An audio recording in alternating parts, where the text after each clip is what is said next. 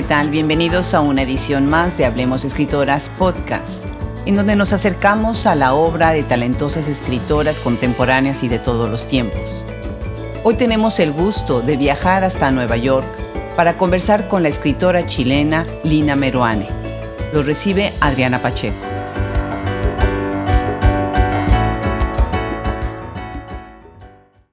Pues bienvenidos a un episodio más de Hablemos Escritoras Podcast y hoy me da muchísimo gusto platicar con una escritora fenomenal, incisiva, crítica, muy creativa en toda la manera como está explorando diversos temas que les va a fascinar en esta conversación escuchar. Muchísimas gracias Lina Meruane por sumarte a este proyecto, gracias por tu apoyo y gracias por la confianza en Hablemos Escritoras. Gracias a ti, muchas gracias, me encanta estar aquí. Lina, pues tú nos estás escuchando desde Nueva York. Ahí es en donde vives, ¿verdad? Correcto, yo vivo y enseño en Nueva York, pero también me muevo por otros espacios y sobre todo paso bastante tiempo en Chile, que es de donde soy. De donde eres originaria, exactamente. ¿De Santiago de Chile? Yo soy nacida en Santiago de Chile, sí. Ah, qué maravilla. ¿Y tienes ya mucho tiempo viviendo en Estados Unidos? Yo me vine a hacer mi doctorado en el año 2000 y bueno, aquí conocí a mi compañero y aquí me quedé. Entonces sí, llevo ya 20 años aquí en Nueva York. Pues qué bien. Déjame confesarte, yo creo que este, en esta conversión voy a tener que hacer varias confesiones. Eh, tendría que ser del otro lado que tú me las hicieras a mí, pero podría ser de los dos lados, ¿no? Y te quiero decir que tu obra, que siempre me ha cautivado, a veces me pone en un lugar incómodo es como una situación un poquito de que te tengo que releer y toda esta idea de Heráclito, ¿no? De que nunca el río es lo mismo, lo mismo me pasa con tus libros. Y me gustaría empezar esta conversación de otra manera haciéndote una pregunta acerca de qué es lo que está pasando con las escritoras chilenas en este momento. Qué bárbaro. Bueno, siempre han sido buenísimas, pero hay algo que está sucediendo con tanta obra tan buena de escritoras chilenas. Platícanos un poco qué piensas sobre esto. Sí, tienes razón. Es, un tremendo gusto compartir con mis contemporáneas una escritura que además se ha ido desarrollando de diferentes maneras. Yo tengo que decir que cuando yo empecé a escribir estábamos empezando a escribir varias escritoras que éramos nacidas extrañamente, digamos, en el 69, 70, 71, y nos íbamos encontrando ya fuera en, talleres, en mesas, en, encuentros, y, yo diría que siempre hubo una gran sororidad. Creo que nosotras entendimos muy pronto que teníamos todo en contra, que el espacio literario chileno era muy pequeño, estaba dominado por editores y escritores, y, y Chile, por ser un país tan aislado, yo siempre digo es como una isla, ¿no? Entre una cordillera, un mar Pacífico, eh, un desierto y eh, la Antártica, ¿no? Entonces, y además una dictadura que duró dos décadas prácticamente, más, digamos, la prolongación de Pinochet eh, como una especie de segundo poder desde las Fuerzas Armadas después de dejar el gobierno. Entonces, eso creo que nosotras nos dimos cuenta rápidamente que el espacio era pequeño, siempre tuvimos mucha, mucha sororidad, mucha, mucha, mucho compañerismo, mucho unirnos, porque dividirnos habría sido eh, realmente una cuestión desastrosa. Pero al mismo tiempo, me parece que cada una fue encontrando sus temas, su lenguaje, su voz, y eso también ha sido muy enriquecedor, ¿no? Encontrarse con todas estas escritoras amigas, ¿no? 20 años después de que empezamos a escribir y ver cómo cada una tiene su voz, tiene su empuje y tiene su densidad, ¿no? Cuando tú dices esto de que cada vez que se relee una obra uno va encontrando cuestiones distintas, que es verdad, pero es verdad, yo diría con, con todas mis contemporáneas, que hay una densidad de pensamiento, hay una reflexión sobre lo político, hay un, un, un relato sobre lo individual y ese momento que nos tocó vivir y que nos sigue tocando vivir, porque la cuestión política en Chile sigue estando muy ardua, ¿no? Y yo creo que por eso, por esa densidad, que cada lectura pone la luz, digamos, los ojos de uno en diferentes lugares y eso me parece extraordinario. Claro que sí. Ahora, tú has estado en distintos lugares y desde esos distintos lugares has escrito. Me imagino, bueno, ahorita además con esta biculturalidad, ¿no? Viviendo en Estados Unidos y yendo frecuentemente a Chile o, o del otro lado, ¿no? También has estado en Europa. Y algunos de tus libros fueron concebidos en Europa. Estuviste en, Berlín, si mal no recuerdo, en donde, por cierto, también está Patricia Cerda, ¿no? Otra escritora chilena. Sí. Y te preguntaría yo, ¿desde dónde estás escribiendo tú? O sea, la movilidad física es una cosa, pero la, la, posición interior de la escritura es muy interesante. ¿Desde dónde escribes? Digo, literalmente yo siempre escribo desde una pieza con puerta cerrada.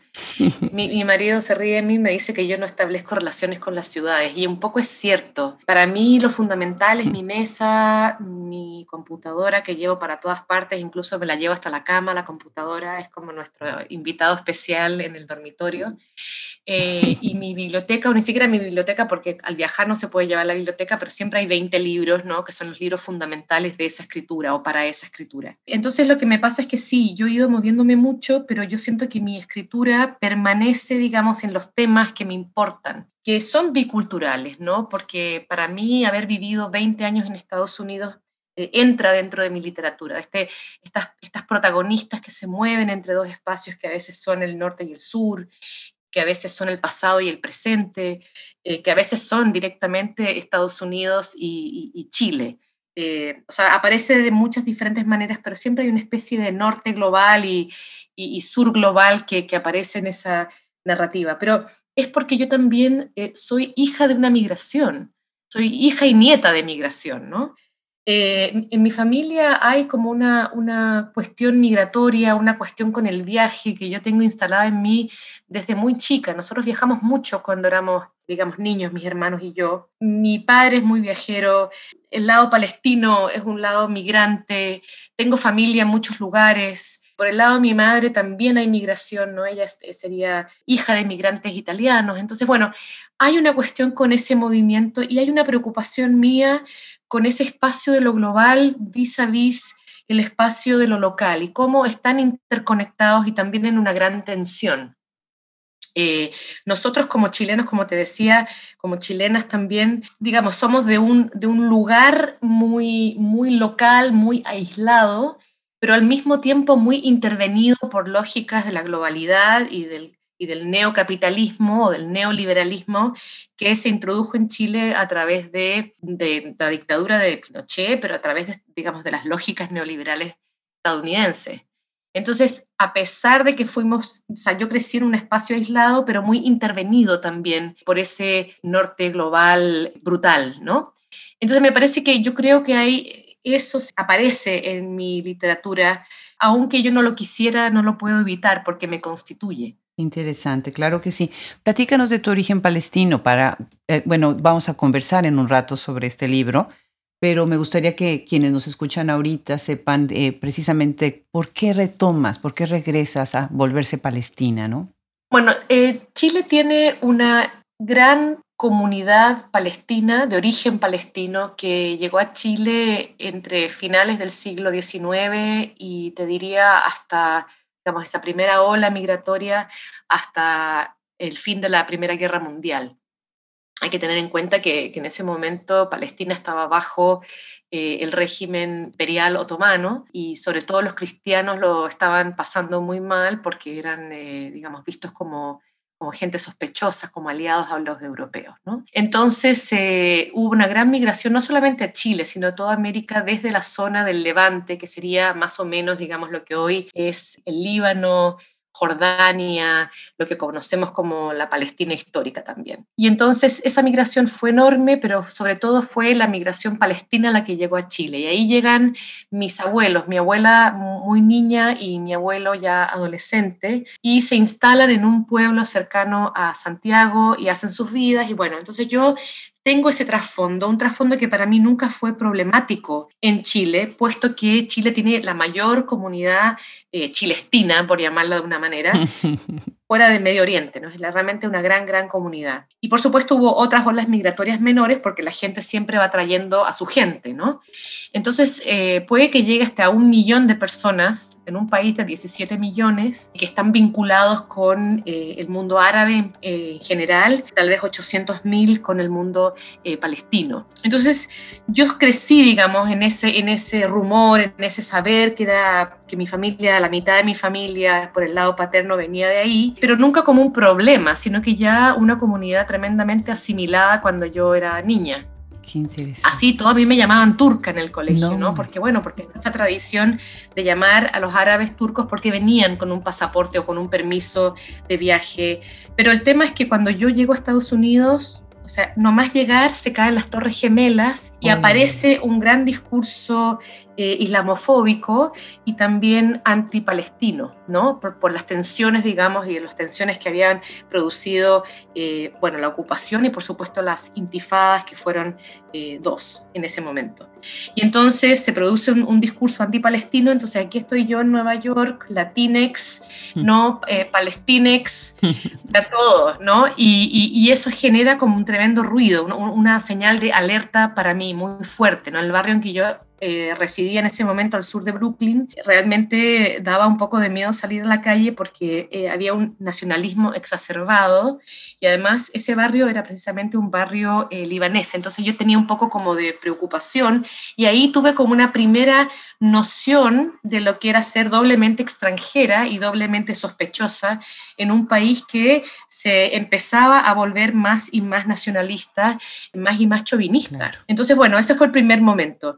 El segundo momento es cuando yo realmente hago ese viaje a Palestina y me encuentro con la policía migratoria israelí y me siento reconocida como palestina. Y bueno, y de ahí sale ese libro que se llama Volverse Palestina. Qué interesante, fascinante, fascinante. Pues vamos a hablar sobre tus premios antes de, de empezar sobre tus libros. Yo les tengo que decir que podríamos tener una conversación de tres horas, cuatro horas con Lina. De todos los libros hay algo que decir, hay mucho que decir. Deja de mencionar algunos de tus premios. En el 2004 recibiste la, beca Guggenheim por tu novela Fruta Podrida. En el 2006 el premio a la mejor novela inédita por la misma novela. En el 2010 recibiste el National Endowment for the Arts por Sangre en el Ojo. ¡Qué libro! Después en el 2011 el premio Ana Segers, 2012 premio Sor Juan Inés de la Cruz, fantástico, también por Sangre en el Ojo. En el 2015 recibes dos premios, uno es por el Instituto de Cultura Chileno-Árabe por Volverse Palestina y otro es el premio Cálamo por eh, Otra Mirada por Fruta Podrida. Platícanos estos premios, obviamente, bueno, además de todo el, gusto de recibirlo, el reconocimiento, ¿no? De alguna manera siento que marcan la vida de quien los gana, ¿no? De quien los recibe. ¿De qué manera marcaron algunos de ellos tu carrera y cuáles sientes tú que fueron verdaderos retos en lo que es tu formación como escritora? Mira, tengo que mencionar que el premio más importante para mí no es ninguno de esos premios que tú mencionas, sino un, pequeñísimo premio por un cuento que escribí en mi época de la universidad. Siempre digo, ese era un premio que no tenía prácticamente dinero, pero fue ese premio el que en cierta medida me dijo, oye, a lo mejor, a lo mejor sí puedes ser escritora. ¿no? Siempre está ese momento muy inicial en el que una escribe encerrada en su habitación, eh, realmente deseando eh, que su escritura tenga valor, tenga algún tipo de reconocimiento, digamos, se levante de la cantidad de gente que escribe. Sabemos que mucha gente, ¿no? Entonces, ese, ese pequeño premio a mí me, me infundió valor, me infundió valor para ir a un taller literario, para empezar a mostrar lo que estaba escribiendo a solas. Y me dijo, bueno, mira, a lo mejor sí, ¿no? E-, ese a lo mejor sí me, me, llenó de verdad de, de, de, fuerza. Y entonces por eso siempre valoro mucho ese pequeñísimo premio que, no consta en ningún lugar y que para mí, sin embargo, consta de manera muy, muy fundamental. Qué bonito comentario. Sí, la verdad es que sí, sí lo recuerdo con, con mucho afecto ese momento. Eh, los otros premios que han sido, por supuesto, eh, reconocimientos muy felices para mí, y esas becas que también han sido reconocimientos muy felices para mí y de las cuales te podría contar un montón de cosas que no vamos a tener tiempo acá. Pero lo que sí querría decir es que para mí cada premio o cada beca ha tenido un, rol fundamental porque yo soy una persona que necesita mucha continuidad escribiendo. Yo no soy la escritora que se levanta por la mañana a las seis, bueno, jamás, eh, a escribir dos horas y luego seguir con su trabajo. Desafortunadamente no, no tengo esa capacidad. Yo necesito cuando escribo escribir 12 horas diarias y eso no lo puedo hacer mientras estoy en las mil y una labores de la universidad. Yo realmente necesito tener esa, esa, conexión, esa pasión, ese no parar nunca y por eso siempre termino muy enferma después de terminar cada libro. Pero cada una de esas eh, becas o premios lo que me ha permitido es tomarme tiempo, tiempo libre, eh, ocho meses o un año para sentarme a escribir y no pararme hasta terminar. Y entonces yo pude escribir esas dos novelas que son Sistema Nervioso y Sangre en el Ojo gracias a una beca que tenía mi marido en Alemania. Yo también tenía la beca de la NEA y eh, en segundo lugar la beca de la DAAD, era una residencia y que me permitió tener un año seguido de escritura para desarrollar esa escritura con la intensidad y la continuidad con que yo necesito escribir una novela. Claro, claro, fantástico. Bueno, tú escribes narrativa, eh, crítica y también tienes algo de dramaturgia.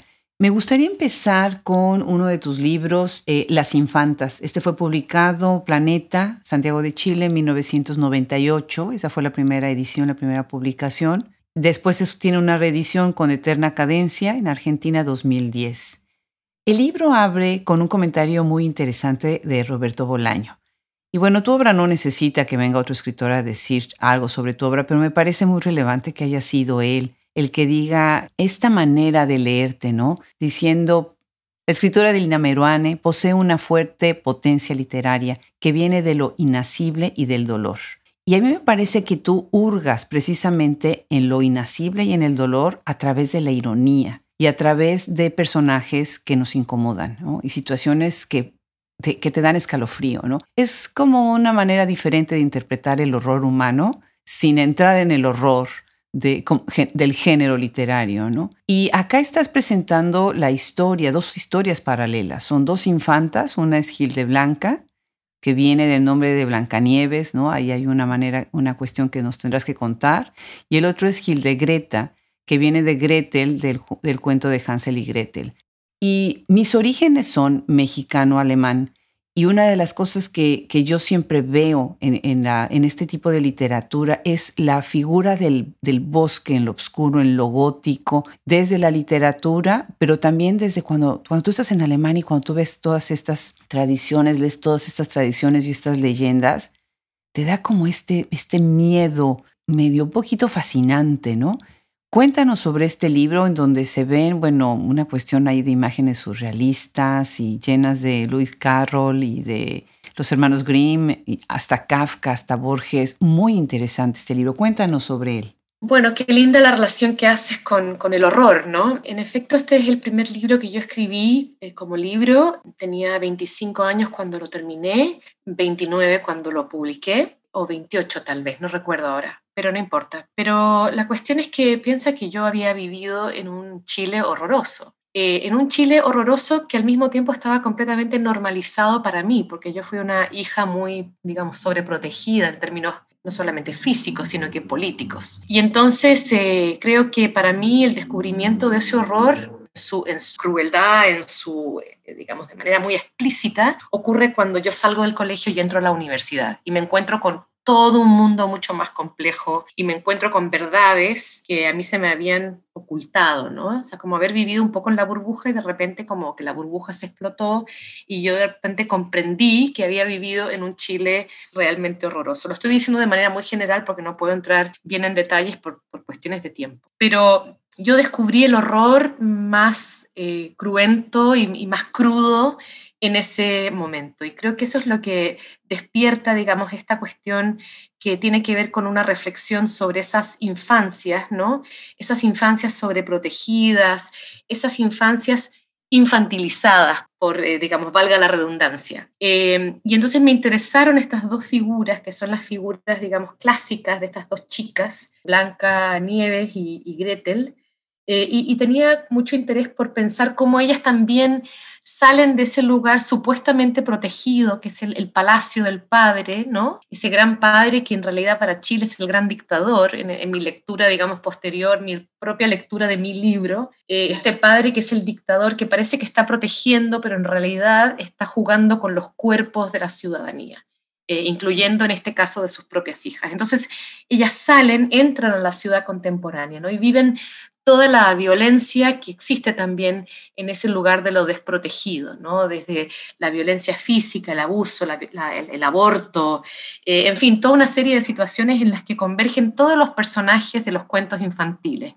A mí me divirtió mucho esta parte del libro, porque en realidad me interesaba pensar cómo estos personajes, estas niñas, eran mucho más conscientes de su cuerpo, de su situación, y, mucho más hábiles al usar, digamos, lo que diría Ludmer como las tretas del débil. Eh, ellas están llenas de recursos, ¿no? Y me interesaba también eh, pensar, digamos, más allá de los personajes, eh, esos modos de disciplinamiento que, constituyen, que nos constituyen a nosotras como mujeres.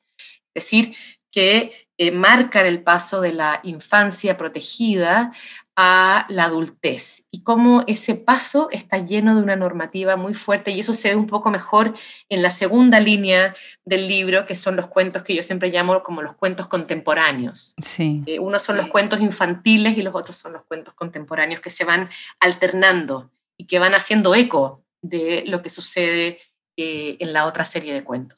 Increíble. Y ahora que estás hablando de los cuentos, me parece muy, muy relevante porque hay como una tendencia ahorita con la escritura de, de, varias escritoras famosas que son muy buenas, muy buenas en lo que están haciendo, de retomar estas tradiciones infantiles y estos cuentos de, de hadas, ¿no? Por ejemplo, pienso en Gabriela Cabezón Cámara de Argentina, Ave Barrera y Lola Horner en México que están también tomando personajes de hadas y de los cuentos con los que nos educaron y nos formaron incluso esta eh, percepción de lo que debe de ser la, la, mujer y nuestra identidad. ¿Qué es lo que crees tú que, está sucediendo? Que los cuentos vienen a la conveniencia, ¿no? Para traer lo contemporáneo y vincularlo a, a la violencia, además de la violencia implícita en muchos de ellos, ¿no? Claro. Mira, lo que pasa con el cuento infantil es que si te fijas bien, todos esos cuentos fueron edulcorados, se les restó eh, su violencia, ¿no? Eh, digamos, toda la industria Disney lo que hace es eh, edulcorar ese relato. Yo creo que todas estamos yendo hacia atrás para entender que ese era un relato de una enorme violencia disciplinaria que no necesariamente estaba dirigido a los niños, porque la niñez también es una invención más moderna, ¿no? incluso más contemporánea. E, esos cuentos eran unos cuentos de gran violencia dirigidos a la ciudadanía general, ¿no? Eh, precisamente porque no se entendía todavía la figura de una niñez eh, sobreprotegida, como ocurre después. Entonces yo creo que muchas de nosotras, eh, para mí es solo en ese libro, ¿no? Pero creo que muchas de nosotras estamos reexaminando esos modos de violencia, lo que nos dicen y cómo nos constituyen, ¿no? Como mujeres eh, cuáles son esos mitos que se elaboran ahí y también cómo de repente se, se limpió ese relato para generar una especie de, doble relato en el que se oculta esa violencia que todavía está ahí. Y yo creo que ese es el examen en el que de una u otra manera eh, estamos todas. Pues qué interesante lo que nos estás comentando. Lina, me gustaría ahorita regresar al tema de Volverse Palestina, porque además de que es un libro muy interesante y está publicado por una editorial que queremos mucho en Hablemos Escritoras, Literal Publishing House, que está pues también en Texas como, como estamos nosotros. Eh, hay este, en este libro, Volverse Palestina, obviamente estás, como ya lo dijiste, estás refiriéndote a tus orígenes familiares y has profundizado más acerca de la cuestión de la identidad y de cómo regresa uno a estas raíces. Cuéntanos sobre este libro y qué otras ediciones o reediciones ha tenido. Bueno, gracias por, por la pregunta y gracias por mencionar a Literal. Tengo realmente muchísimo cariño por sus editoras eh, que realmente me, me, forzaron a la escritura de este libro. Yo acababa de hacer eh, un viaje a Palestina que fue bastante traumático, bastante duro por cosas que se cuentan en ese libro.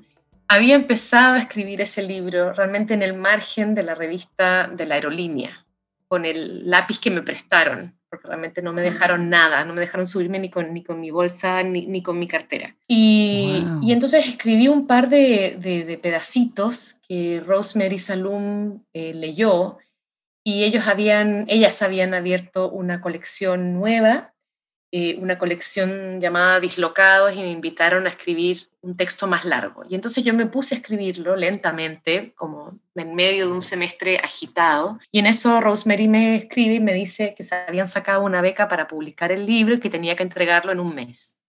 Entonces fue realmente la escritura más rápida y más agitada que he hecho nunca. Ahora, por lo mismo, eh, cuando se reeditó este libro en, en Chile y en España con Random House, yo hice algunas correcciones y hice algunas eh, intervenciones, algunas, digamos, algunos aumentos. Aumenté el libro. no solamente la parte de volverse Palestina, sino que agregué una segunda parte que es igualmente larga, que se llama Volvernos Otros, y es, o Volvernos Otros, y ese es un ensayo sobre el lenguaje del conflicto. Entonces, la primera parte está habitada por un yo, que es Lina Meruane, que viaja a, Palestina y también viaja al pueblo donde llegaron mis abuelos. Eh, y la segunda parte está habitada por, ese mismo yo, que es Lina Meruane, pero que viaja a la biblioteca para leer y entender y ampliar lo, visto, porque una de las cuestiones en las que yo pensé, digamos, a lo largo de la escritura de este libro, era que no bastaba con haber visto, no bastaba con, con el testimonio personal, porque sabemos que la realidad es mucho más compleja. Entonces, en la segunda parte realmente entro en la historia y me pongo a leer y me demoré un año en escribir esas siguientes 100 eh, páginas. Es decir, si la primera parte me tomó un mes, la segunda me tomó un año. Y luego, de hecho, hay una tercera parte que escribí hace poquito en, en Alemania de nuevo, que se llama Rostros en mi rostro y también es una indagación sobre la identidad, es una indagación sobre esta confusión en la que uno cae en esos no lugares que son los museos, los aeropuertos, los lugares de paso, en los que a mí me confunden con todo, incluyendo con israelí. Entonces es una reflexión sobre lo que dicen nuestros rostros y también sobre los sistemas de vigilancia que pasan por lo que se llama aquí el facial recognition y que realmente da mucho miedo. ¿no? Y esas tres partes eh, van a salir en una revisión a finales del próximo año. Qué bien, qué maravilla, qué interesante. ¿Y cómo se fue dando la escritura, ¿no? En un momento que estabas también mismo en conflicto, pero la ansiedad te está poniendo en otro conflicto, ¿no? La ansiedad de la situación que estás viviendo y de la premura de tener que publicar, ¿no? Muy interesante. Sí. Y lo otro que me parece siempre muy interesante es que esta crónica es como mi libro infinito que no termina porque siento que uno cuando escribe novelas puede terminarlas en un lugar que una decide pero la realidad no se termina, uno no puede decidir dónde termina esa realidad y sigue ocurriendo y nos sigue entregando como preguntas, ¿no?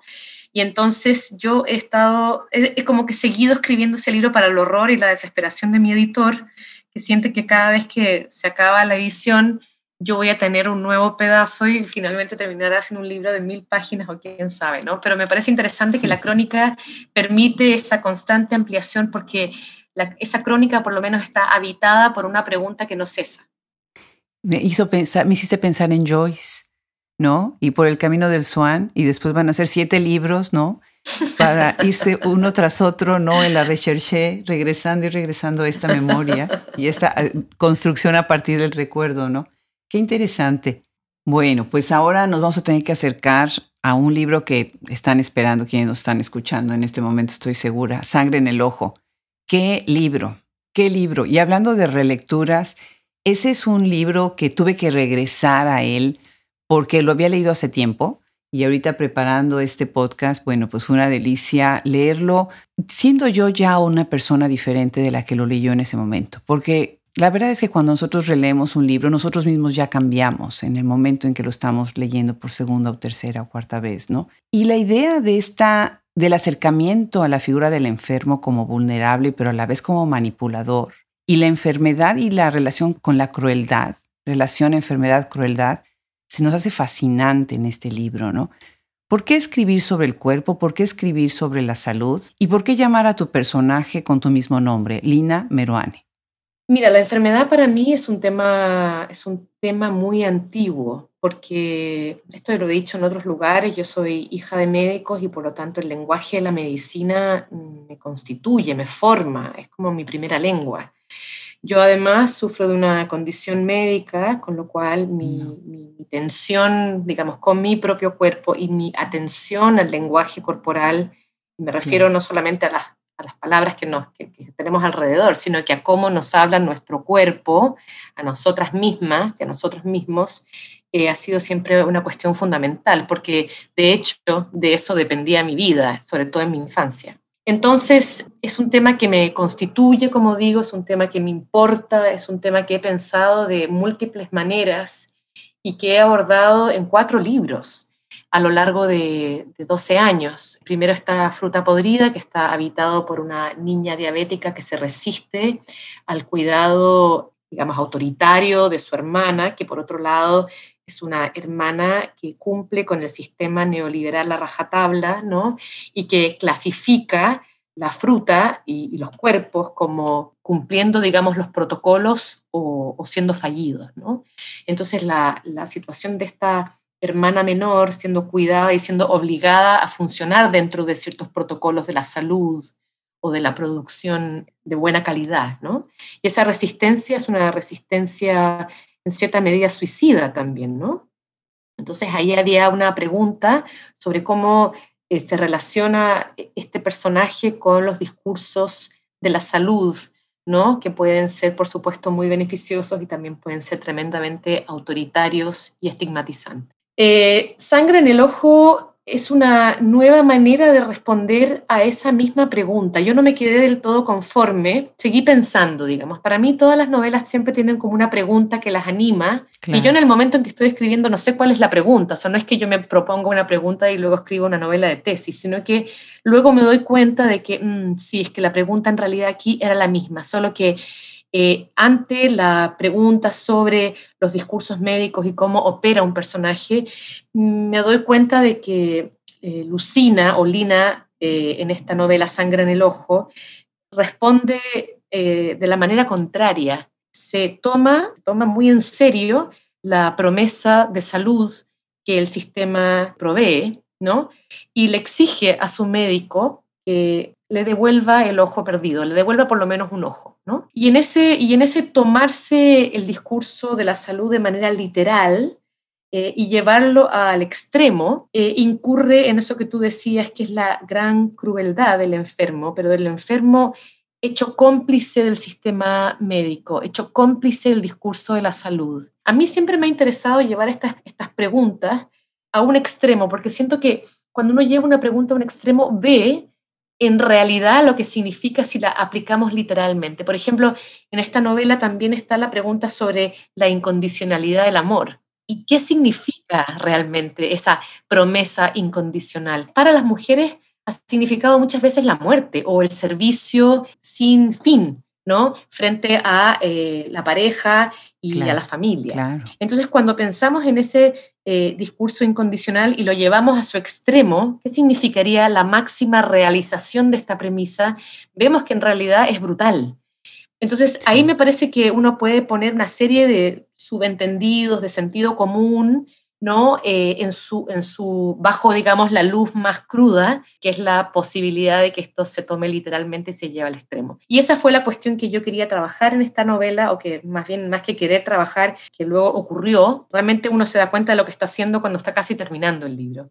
Pero eso fue lo que ocurrió en este libro, que yo empecé a investigar sobre la posibilidad de la crueldad de cumplir con todas estas promesas eh, llevadas a su literalidad extrema. Y, la verdad es que eso me divirtió en esta novela. Todo el mundo cree que yo sufrí esta novela, en parte porque parte de una experiencia propia, que fue la de haber pasado una temporada en la oscuridad. Pero, pero realmente yo no la sufrí, porque yo escribí 10 años después de eso que me había pasado, porque la convertí en una novela, porque las preguntas son otras, y porque me fue interesando y fascinando en quién se convertía este personaje que, como dice, se llama Lina Meruane, bueno, no se llama Lina Meruane, se llama Lucina, pero su nombre de escritora es Lina Meruane. a mí siempre me ha gustado, digamos, jugar con esta idea de la identidad dentro de las novelas y me parecía eh, importante señalar que había algo de Lina Meruane eh, dentro de, esta, de este libro, que algo había mío, digamos, en esta escritura, algo mío personal, algo autobiográfico, pero también me parecía que era eh, interesante que, digamos, jugar con la expectativa de la lectura, porque si mi nombre, Lina Meruane, estaba ahí, entonces, ¿qué significa el final de esta novela? Y no voy a contar para los que no hayan leído, ¿no? Pero, ¿qué significa la posibilidad de que sea la propia autora, eh, la propia persona, Lina Meruane, yo, haciendo o prometiendo hacer lo que promete hacer al final de este libro?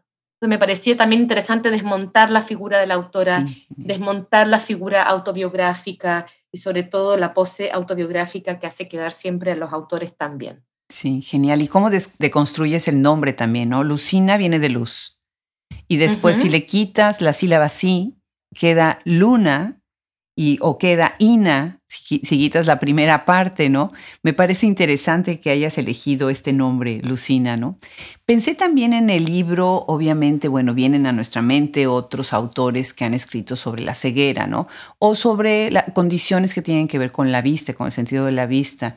Y de hecho tú has mencionado en algunas entrevistas que es curioso cómo el sentido de la vista, la pérdida del sentido de la vista, es un tema que se ve en la, en la literatura y no se ve, por ejemplo, la pérdida del sentido de la, del oído, ¿no? O del tacto, del gusto. Claro, debe de haber, pero no, no tanto, ¿no? Y podemos decir nombres como Guadalupe Netel, ¿no? O como Saramago o Sábato, Borges, por supuesto, ¿no? Y estaba pensando también en cómo es que se presenta el personaje que está sufriendo esta, esta pérdida frente a una persona que lo ve, que lo observa, ¿no? Sangre en el ojo, ya el mismo título de tu libro, pues te da escalofríos, ¿no? Yo, yo tengo una condición y, bueno, déjame decir a, un lado, ¿no? Que lamento mucho que, esto también sea una condición tuya que hayas, que hayas tenido, ¿no? Que tuviste. Yo tengo una molestia, si estornudo y me aguanto el estornudo, se me revientan con mucha facilidad los vasos dentro del ojo y por unos días tengo esta mancha, este lunar, ¿no? Que empieza rojo, se termina convirtiendo en algo café y que a mí no me duele, a mí no me molesta, es más, no lo veo, pero sí, sí veo cómo me ven los demás y cómo durante esas, esos días o esas semanas tengo que estar un poquito más oculta porque la incomodidad que causo a las otras personas es tal que, que, tú misma te sientes como, como un monstruo, como un ser extraño, ¿no? Y en el libro tu personaje está hablando de que cómo ella está viendo la sangre dentro del ojo, ¿no? Platícanos un poco acerca de esta perspectiva y de esta mirada, de cómo ella se ve a sí misma a través de su ojo y cómo tú estás viendo también que va a ser la mirada del lector con esta imagen tan viva, ¿no? Bueno, gracias por compartir esto. Me parece muy interesante y muy, digamos, muy a cuento, como se podría decir, esta observación de cuánto temen los videntes eh, la pérdida de sus ojos y, y cuánto rechazan ¿no? Cuando, cuando ven que alguien está sufriendo de la vista. Esta es una cuestión muy recurrente en la literatura de la ceguera, sobre la cual además yo he escrito ensayo, y, muy interesante también esta cuestión de que normalmente los ciegos son observados con, piedad o con horror. Eh, esta es una cuestión que no solamente está en las novelas, sino que también está, como tú bien dices, en la, en la realidad. La particularidad de mi personaje es que ella no aparece como ciega, incluso por un rato puede fingir que no está ciega. Ahora, también hablar de ceguera es hablar de una serie de condiciones que van desde la, digamos, desde la ceguera total hasta la casi ceguera, ¿no? La ceguera legal, que es impedimentos varios.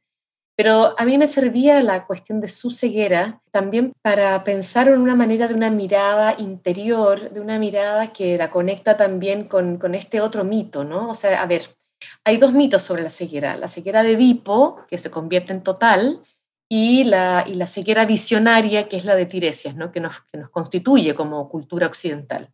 Y me parece que hay un momento en el que mi propio personaje, digamos, pasa de ser eh, la, ciega total a convertirse en una especie de ciega que, ve otras cuestiones, que tuerce el ojo hacia el interior y va comprendiendo eh, la psicología de los demás. Por ejemplo, comprende rápidamente su relación con Ignacio como una relación que también es de dependencia de él, como él también necesita cuidarla, como él también encuentra sentido en el cuidado y cómo ella puede, digamos, aprovechar esa situación. O la propia relación con la madre, que también es una relación bien feroz, diría yo, de bastante crueldad, ¿no? Sobre todo de ella hacia la madre. Y esa como mirada, ella comprende desde su ceguera cuestiones que son muy, son como de la psicología, ¿no? De los personajes que están alrededor de ella. Yo creo que esa es una mirada que se tuerce hacia adentro y que tal vez ve con mucha claridad y recuerda con mucha claridad también. O sea, hay toda una, una cuestión que yo trabajé en la novela, que es que ella, cuando, llegan, cuando llega la pareja a Chile y, conduce, él conduce un, un, auto por las calles de Santiago que no conoce, es ella quien lo guía, es ella quien le dice vas a encontrar no sé qué en una esquina y vas a tener que doblar en ese árbol muy grande con hojas amarillas o, lo que sea, no me acuerdo, ya no me acuerdo bien de cómo lo escribí, pero, o sea, esa inversión también de la situación donde él se convierte en el ciego en la ciudad y es ella la que lo ve todo y la que le dice todo. Entonces me, interesaba pensar en todas estas dinámicas de la mirada y también cómo se mira sin ojos, ¿no? Claro, claro. Genial, es un libro genial. De verdad, muy, muy recomendable y eh, tiene varias ediciones, ha ganado de, eh, varios premios, como ya mencionamos, genial. Otro libro, bueno, a ti te gusta escribir libros polémicos, eso es lo que ya, ya, ya sabemos, ¿verdad? Otro libro que causó una gran eh, polémica cuando fue publicado es Contra los hijos, que es una diatriba publicada en Tumbón Ediciones de Viviana Benchushan, una, una buena amiga de este proyecto a quien admiramos muchísimo y admiramos muchísimo esta, esta editorial mexicana. Es una provocación sobre el tema de la maternidad, sobre el papel de los hijos, como el título ya te insinúa, ¿no? Y sobre todo con todo es un sistema, una serie de estructuras de poder que someten a las mujeres a través de la maternidad. Me parece fascinante el libro, me parece un libro que hay que explorarlo con mucha calma. Tuvimos hace poco un precioso seminario, un taller con Isabel Zapata, otra escritora mexicana eh, muy conocida, muy buena, y leímos tu libro juntas. Yo lo leí por segunda vez y fue muy interesante la conversación alrededor de, tu libro y de tus teorías eh, en las que, estás planteando en el mismo. Cuéntanos un poco sobre él. Bueno, este es otro libro que también tiene como, como libro de no ficción una estela, por así decir. es un libro que, que me demoré cuatro años en escribir. Se lo prometí a Viviana Benchushan, de quien soy una tremenda fan también. Me gusta mucho cómo piensa, cómo escribe, me gustan mucho sus proyectos colectivos, como, como es Tumbona. Y entonces yo le prometí a ella y a Luigi Amara, eh, que también es editor de la editorial, a mí me gustaba mucho esta colección particular de ensayos cortos contrariantes, ¿no? Hice una colección grande con, contra, los, contra los poetas, contra los no fumadores, contra la televisión, bueno. Entonces yo me entusiasmé y dije, ay, yo escribo el contra los hijos, porque tienen hijos o, o, a pesar de ello, me, me, dijeron que sí, me lo aceptaron el proyecto. Yo me demoré cuatro años en escribirlo porque en realidad no lo escribía, tomaba notas, pensaba, ¿no? Hasta que también ellos, igual que Rosemary, como te comentaba antes, me dijeron que se habían sacado una beca del Estado mexicano para publicar mi libro y que saber si lo podía entregar en dos meses. Y entonces también fue una escritura muy apurada que disfruté muchísimo. Es el libro que yo más he disfrutado, en el sentido así más, más digamos, más frívolo de disfrutar, de, en el que más me reí, en el que más eh, me divertí, ¿no? Porque, bueno, porque estaba diciendo una serie de cosas que había pensado mucho tiempo y que no había, no había tenido la oportunidad de decir. Y, tú dices que es un libro polémico. Yo la verdad es que ni siquiera lo pensé tan polémico porque me parecía que todo lo que estaba diciendo allí era como, eh, era tan evidente. Cosas de sentido común. Sí, claro, era como, si no nos hemos dado cuenta, bueno, me parece que es clarísimo que esto se ha transformado. Y, y, es cuando digo esto se ha transformado, pienso en una cuestión que para mí había sido esa observación sociológica que yo había hecho cuatro años antes y que tenía que ver con esta este regreso a Chile en el que yo me encontraba con todas mis amigas de mi generación, madres, un poco esclavizadas por la cantidad de necesidades de sus hijos. Y me llamaba la atención pensar que mi propia madre profesional, con tres hijos, parecía haber tenido mucho menos que hacer con nosotros que mis propias amigas con uno, dos, tres hijos. Esto a pesar de que sus compañeros eh, o compañeras eh, participaban eh, en la crianza y en todas las cuestiones domésticas, pero este llegar después de trabajar a las seis de la tarde cansadísima a hacer tareas, este eh, estar constantemente chofereando a los hijos, este eh, gastando mucho dinero en tenerlos en actividades extracurriculares, por ejemplo, como si la ausencia de todo eso fuera a generar un daño cognitivo. Y entonces mi pregunta era, ¿cuándo pasó esto y por qué está pasando? ¿No? Y entonces esa es la pregunta que animó este ensayo y por supuesto, para poder escribirlo tuve que ir hacia atrás en el tiempo y pensar en la, digamos, en la inauguración de, la, de los tiempos modernos, que es la Revolución Francesa, y ver ahí como un lugar X, digamos, de, de comienzo, ver ahí y saltando también de una época a otra con mucha libertad esas transformaciones, ¿no? Del hijo que era primero un hijo que participaba en la economía eh, doméstica a un hijo convertido en cliente. Y esa cuestión me, interesó, me horrorizó y me, y me aclaró a mí, digamos, la pregunta, porque eh, esto para, para la gente que no haya escrito ensayo es que uno se propone un tema porque hay una pregunta que quiere contestar, que quiere entender. Claro. O sea, uno escribe estos libros no solamente para los demás, sino que sobre todo para una misma, porque necesita comprender algo y compartir eso que va comprendiendo. Entonces, esa es la, digamos, la cuestión con este libro. Y por eso también me parece que es un libro que entra en diálogo con, con sus lectores posibles, con sus lectoras, me imaginaba yo. Después descubrí que hay muchos lectores de este libro también. Pero por eso entra en diálogo y hace unas preguntas muy irreverentes, porque quiere que, que cada lectora o lector pueda pensar, digamos, cuál es la respuesta a estas preguntas y cómo se presenta cada una y cada uno frente a estas situaciones que además estamos viendo. Qué interesante. Ahorita que mencionas lectoras y lectores, ¿has tenido interlocutores de este libro? ¿Cuál ha sido, han sido algunos de los comentarios que te han hecho sobre el libro? He tenido eh, lectoras, muchas lectoras, que las voy mirando en Instagram, ¿no? Me, divierte mucho Instagram porque puedo espiar un poco como a la lectora en su casa, en su, en su computadora, que le cuenta a las amigas que leyó el libro. Y ahí descubro que hay muchas lectoras que piensan que les gusta el libro, que les provoca el libro y que no están de acuerdo con todo, pero aún así les gustó haberlo leído. Eso me parece muy bello porque significa que el libro logra entablar esta conversación, que es lo que yo quería. Pero también me he encontrado con lectores, con lectores enojados, ¿no? sobre todo lectores mayores, eh, que disputan muchas de las premisas de este libro. Por supuesto, eso me lo podía esperar. Pero lo que me parece más sorprendente son los lectores mayores y jóvenes que leen este libro con entusiasmo. Incluso se me acercó una vez un señor mayor, me dijo, voy a leer este libro primero yo para dejar de presionar a mi hija a que tenga hijos y luego se lo voy a regalar a ella. Me parece un gesto de tanta, de tanta lucidez de este hombre, ¿no? de un señor en una provincia chilena eh, eso fue el momento más, más lindo, ¿no? Como, como qué generosidad la de este hombre lograr salir de su zona de confort y de su zona de expectativas para pensar eh, más allá de él mismo.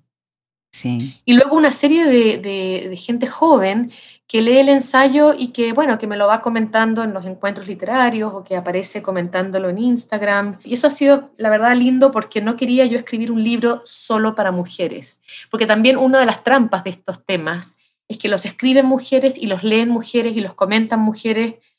Y realmente tendría que ser un libro que también leyeran ellos, porque ya es hora de que ellos se hagan cargos también de sus paternidades. Claro.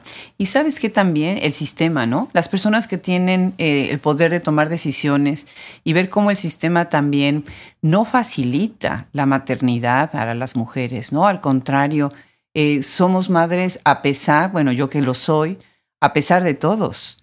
¿No? Y sobrevivimos como madres profesionistas a pesar de todos, incluyendo el mismo sistema político, económico, social, cultural, ¿no? Que, no, que nos rodea. Muy interesante. Bueno, y además precisamente porque una de las cuestiones que yo agregué a este libro cuando lo reedité en Penguin Random House eh, fue precisamente un capítulo sobre capitalismo y maternidad. Sí. Eh, que estaba un poco rociado en la primera edición de Tumbona, pero me di cuenta de que no se lograba leer porque estaba como, como salpicado. Entonces reuní un poco eso que estaba salpicado y le di ya una vuelta más larga y lo convertí en un capítulo porque una de las cuestiones que a mí más me importa no es la decisión individual de cada mujer y de cada hombre, eh, sino que también las condiciones estructurales a las que las madres y los padres estamos, están, digamos, me pongo en un plural que no existe porque yo no soy madre, aunque me siento muy madre en un punto, eh, precisamente por haber entablado esta conversación. Pero, pero esta cuestión que es la, la, condición estructural a la que las personas responden sin darse cuenta. Me parecía que era importante subrayar bien a qué estamos respondiendo, porque en la medida en que no entendemos a qué estamos respondiendo, no podemos variar nuestra conducta, no podemos cambiar nuestra conducta. Claro, fascinante. Eh, bueno, de este libro habría muchísimo que hablar, como de todos los demás. Pero ahorita que mencionaste Instagram, me gustaría, es, veo como de manera natural pasar a la siguiente pregunta, la última pregunta o las dos últimas preguntas para cerrar esta conversación tan interesante. Y es hacer referencia a una polémica que se originó en Chile en el mes de septiembre, agosto-septiembre en donde tú respondiste desde, desde Nueva York, se empezaron a publicar eh, una serie de comentarios eh, en una revista chilena acerca de qué es lo que está pasando con el social media y con este término de la autopromoción, como lo llamó eh, Lorena Amaro, quien, quien inicia la conversación, misma en la que yo también intervine porque me pareció muy relevante lo que nosotros hacemos desde, desde Hablemos Escritoras, pues está muy apoyado en social media, ¿no? Y todo este cuestionamiento de la validación y la, de la calidad literaria, y que además estaba atravesado de la línea del feminismo, que era otro de los aspectos que, que se tomó o que tomó este, desde un principio la conversación. Cuéntanos qué opinas y cuéntanos de, de lo que tú misma eh, publicaste como respuesta a lo que se había detonado en Chile. Y además lo hiciste desde fuera de Chile, ¿no?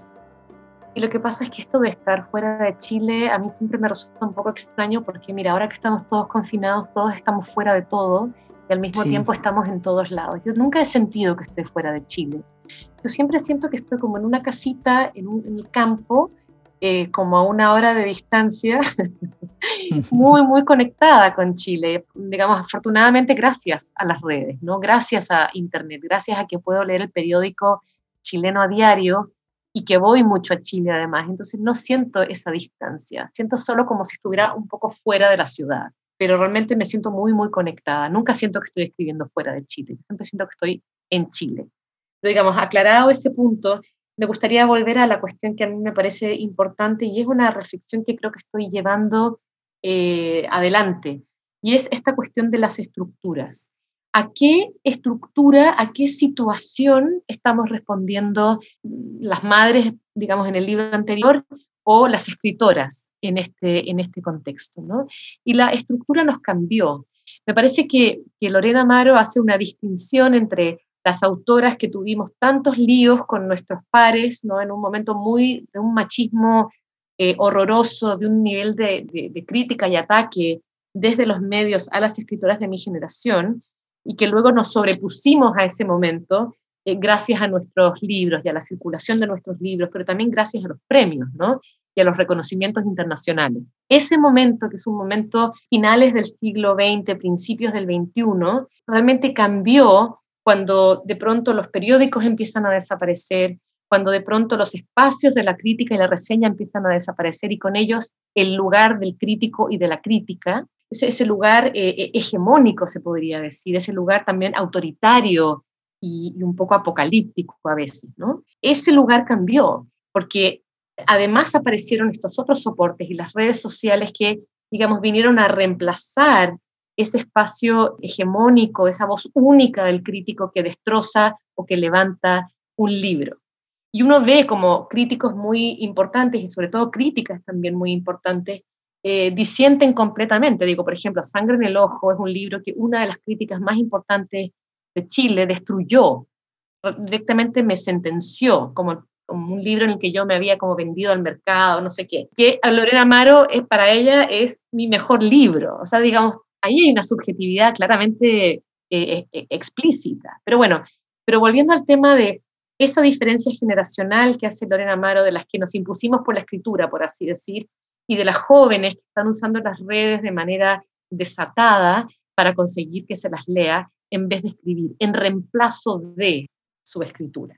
A mí esa, esa acusación me parecía, me parecía extrema, me parecía injusta y me parecía que no respondía o no consideraba bien a qué problema estructural responden estas jóvenes autoras emergentes. Y es la desaparición de esos espacios tradicionales de la crítica, donde no basta escribir y donde no basta escribir bien, porque el punto es si alguien va a, va a saber que existe ese libro en este momento, ¿no? cuando desaparecen esos espacios, cuando se dejan de leer los periódicos, cuando empiezan a circular las noticias y las reseñas en otros espacios y, de otra manera.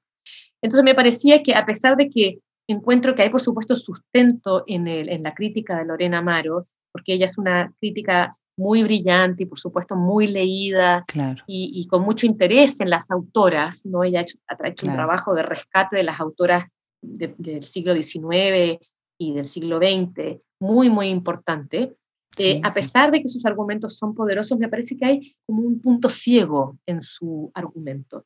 Y es precisamente a ese punto ciego que yo atacaba. Y no solamente para pensar cómo se responde, digamos, a la situación contextual, sino que también para pensar eh, cómo no se piensa precisamente en este momento, que estamos en un momento en Chile debatiendo los nuevos autoritarismos que se ven claramente y debatiendo eh, el feminismo, ¿por qué no se piensa en esas estructuras a las que las escritoras chilenas nos hemos sumado para ejercer nuestro feminismo, para levantar nuestra voz? ¿Por qué no mirar esa construcción autorial y mirar solo la cuestión más efímera de las redes? Claro. Además, en la cuestión de autopromoción, pues de alguna manera todas siempre nos estamos autopromoviendo, pero también los hombres están autopromoviendo, porque si los hombres hablan de ellos, es hablar de ellos. Pero si nosotras hablamos de nosotras, nos estamos autopromoviendo, ¿no? Entonces hay una línea ahí complicada, ¿no?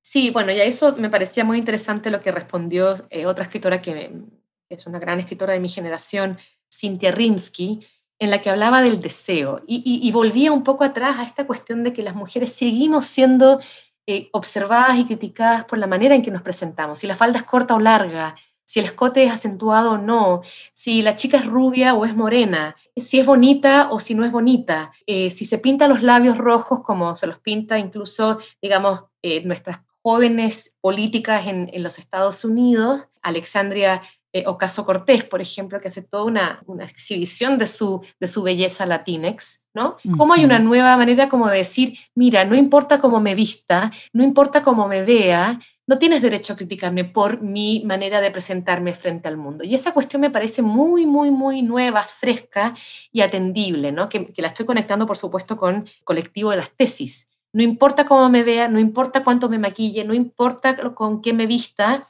no tienes derecho a ir contra mí. Y me parece que hay algo ahí que es muy interesante, ¿no? Esa polémica, a las mujeres se nos sigue mirando demasiado nos sigue evaluando por cómo aparecemos. A los hombres no.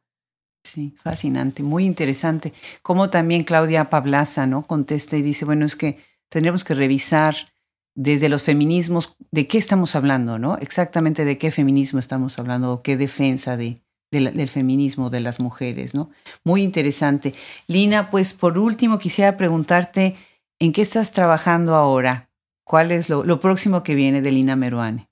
Bueno, me pasé todo mi breve sabático, que incluyó el verano, eh, eh, trabajando en un ensayo que en realidad tenía mucho tiempo, medio escrito sin terminar de escribirse, que se llama Zona Ciega, y que en realidad es un libro que está compuesto por tres ensayos que ensayan la escritura del ensayo. El primero es, un, es una reflexión sobre la violencia ocular ocurrida en Chile durante el llamado estallido o la revuelta eh, que ahora tiene un año, que está por cumplir un año, esa cuestión del disparar a los ojos, ¿no? que fue realmente eh, tremenda, pero que no es aislada como gesto eh, de violencia contra la ciudadanía. ¿no? Entonces hay una, hay una reflexión sobre ese momento chileno, pero también un pensar cómo se ejercen ciertas violencias contra la ciudadanía para escapar, digamos, de la acusación de crímenes de lesa humanidad.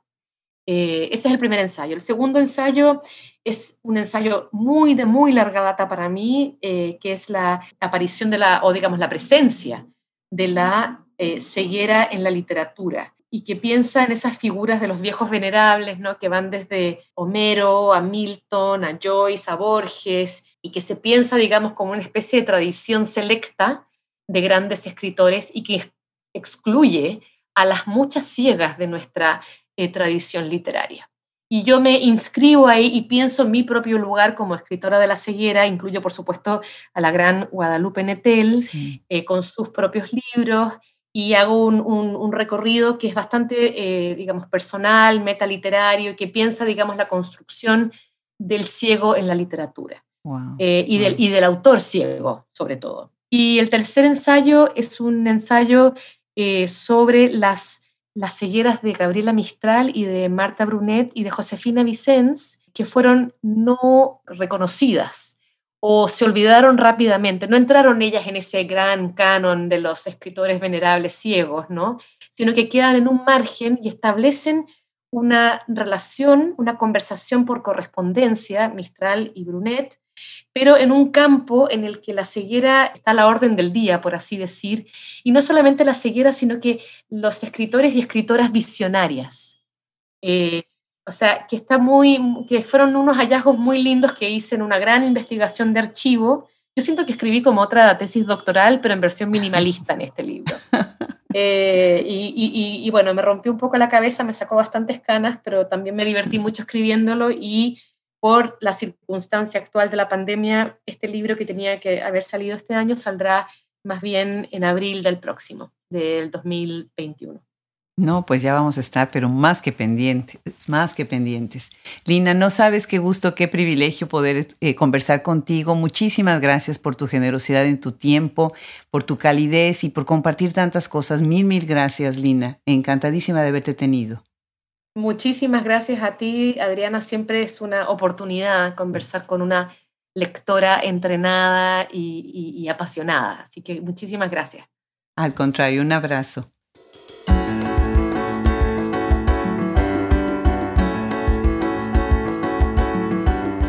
El equipo de Hablemos Escritoras Podcast le agradece a Lina Meruane el haber aceptado sumarse a este proyecto. Muchas gracias a todos los que nos escuchan cada semana. En nombre de Fernando Macías Jiménez en la edición, Andrea Macías Jiménez Social Media, Wilfredo Burgos Matos, Alejandra Márquez, Liliana Valenzuela, Juliana Zambrano, Fran Denster, Luis Enrique Castellanos, colaboradores y curador literario. Se despide hasta el próximo episodio, Adriana Pacheco.